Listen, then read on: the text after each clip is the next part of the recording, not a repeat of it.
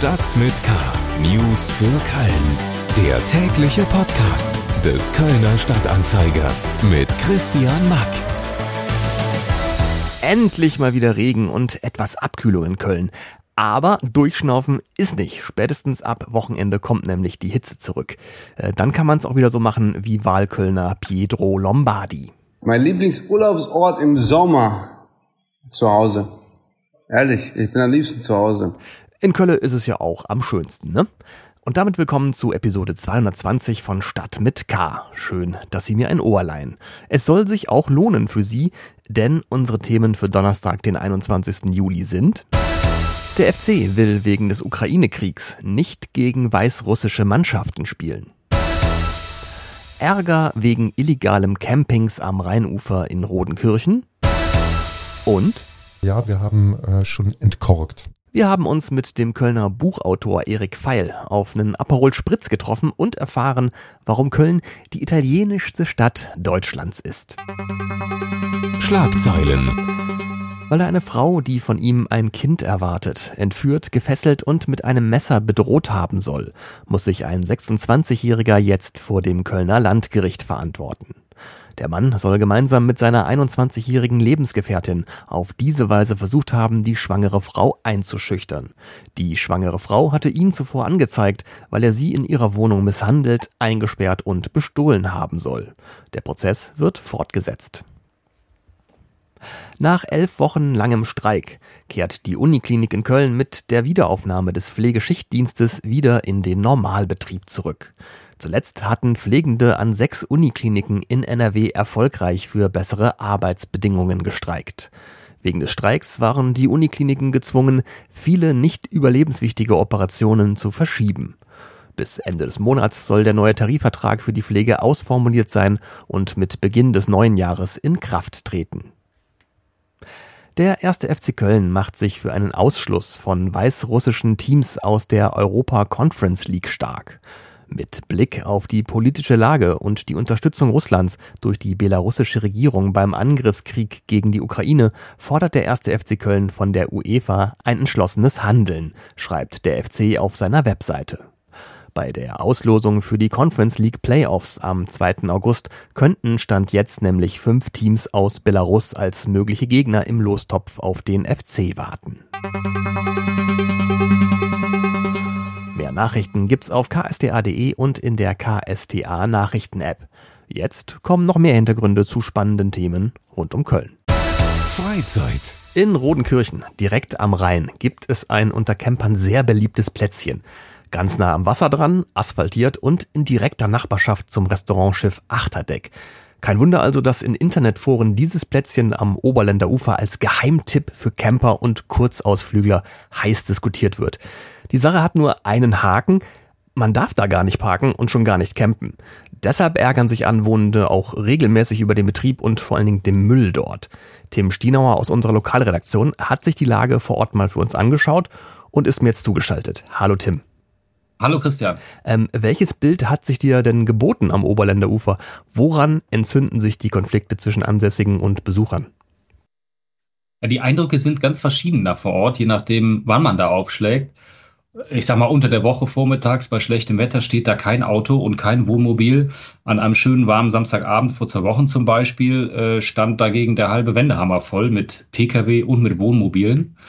Matthias Bauer, der Wirt vom äh, benachbarten Restaurant Achterdeck, beklagt sich vor allem darüber, dass die Ausflügler und Camper ihren Müll in seinen angemieteten Müllcontainern hinterlassen, die da auch stehen, beziehungsweise, wenn die Tonnen voll sind, ihre Einweggrills, Flaschen, Pittermännchen einfach davor abstellen.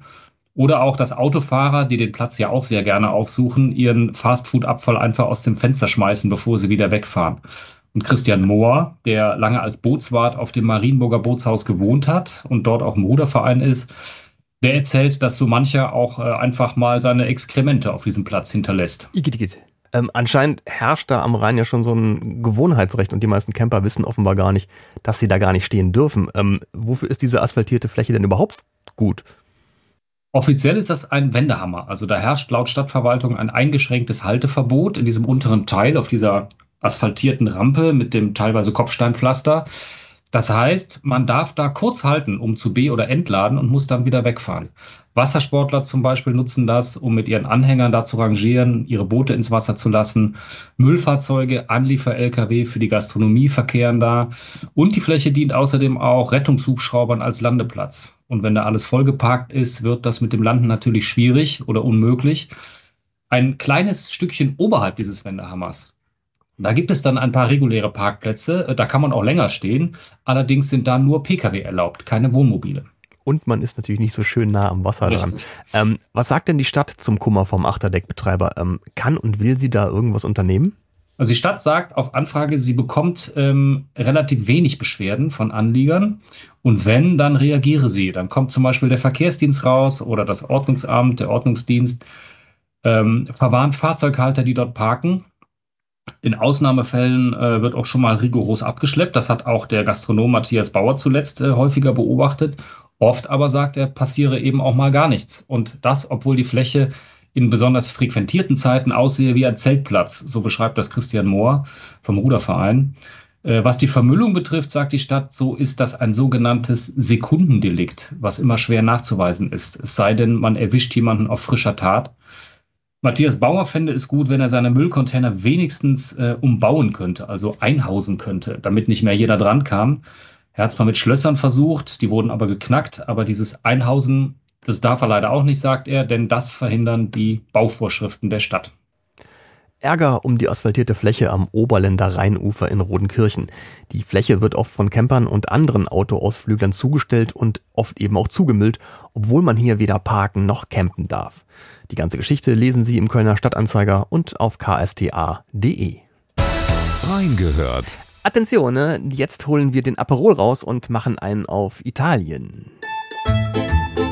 Denn meine Kollegin Sarah Brasak hat sich in unserem Gesprächspodcast Talk mit K den Kölner Musiker und Autor Erik Feil als Gast eingeladen, um über sein neues Buch namens Azzurro mit 100 Songs durch Italien zu quatschen. Das ist eine Art musikalischer Reiseführer durch das Lieblingsurlaubsland der Deutschen. Und wie könnte man das besser diskutieren als bei einer Runde Aperol Spritz? Ich habe mich am Aperol verschluckt. Ähm, das tut mir leid, das war nicht der Plan. Das sind die Kollateraleffekte des leichten Lebens. Die fangen schon an, ne? Ja, Am Ende des Gesprächs wirst du unterm Tisch liegen. Wir schauen absolut, mal. Absolut. Ja. Ich von Sarah Brasak im Podcast vom Stadtanzeiger unter Tisch getrunken worden. Ja, ähm, Mist, Frage vergessen. Ähm, ja, kann passieren. Ähm, anders als wir Deutschen sind die Italiener aber keine Wirkungstrinker, die sich einfach nur schnell wegballern wollen, weiß der Experte. In Italien äh, trinkt man in Maßen, aber früh. Also mhm. in Italien ist man dem Besoffensein überhaupt nicht zugetan. Das mag man nicht besonders, das schätzt man nicht. Aber man trinkt früh und hat das aber im Griff hat so immer einen ganz leichten Level praktisch. Ja, also die, da, wenn du so Geschäftsmänner siehst, ne, die ihre Mittagspause machen, dann da dreigängig Tafeln, ne, da wird auch Wein dazu getrunken, aber da wird dann nicht nachher weggewankt oder jetzt müssen wir aber noch weitermachen oder mhm. sowas. Die Italiener beherrschen also die Kunst, sich stilvoll einen reinzuorgeln. Interessant. Erik Pfeil hat aber auch eine klare Meinung darüber, welche deutsche Stadt die italienischste Stadt nördlich der Alpen ist. Und jetzt dürfen Sie dreimal raten, welche. Ich genieße es immer sehr, den Münchnern zum Beispiel aus Brot zu schmieren. Das ist natürlich keineswegs München, wie man dort meint, die nördlichste Stadt Italiens sei, sondern Köln. Äh, und zwar aus folgenden Gründen. Erstens, das Wetter hier ist besser. Also hier ist es ja, selbst wenn das Wetter schlecht ist, ist es immer warm. Dann ist es so, es gibt hier eine sehr große italienische Community. Dann ist es so, dass es einfach eine Römerstadt ist. Das entscheidende Argument äh, aber ist, und da streckt München dann die Waffen, in Köln funktioniert nichts. So. Also, wie viel italienischer könnte eine Stadt bitte sein? Ja, starkes Argument für Köln. Nur Bus- und Bahnfahren ist hier deutlich teurer, ansonsten kaum unterscheidbar. Mehr Aperol-geschwängerte Pointen und Thesen von Autor Erik Pfeil gibt's in der neuesten Folge Talk mit K, überall da, wo es Podcasts gibt. Und damit ist auch diese Folge Stadt mit K finito. Wie immer gilt, alle Themen dieser Sendung finden Sie auch nochmal als Links in den Show Notes dieser Episode. Unseren gleichnamigen Morgen-Newsletter gibt es unter ksda.de slash stadt-mit-k zu abonnieren. Mein Name ist Christian Mack, danke fürs Reinhören und bis bald. Stadt mit K. News für Köln. Der tägliche Podcast.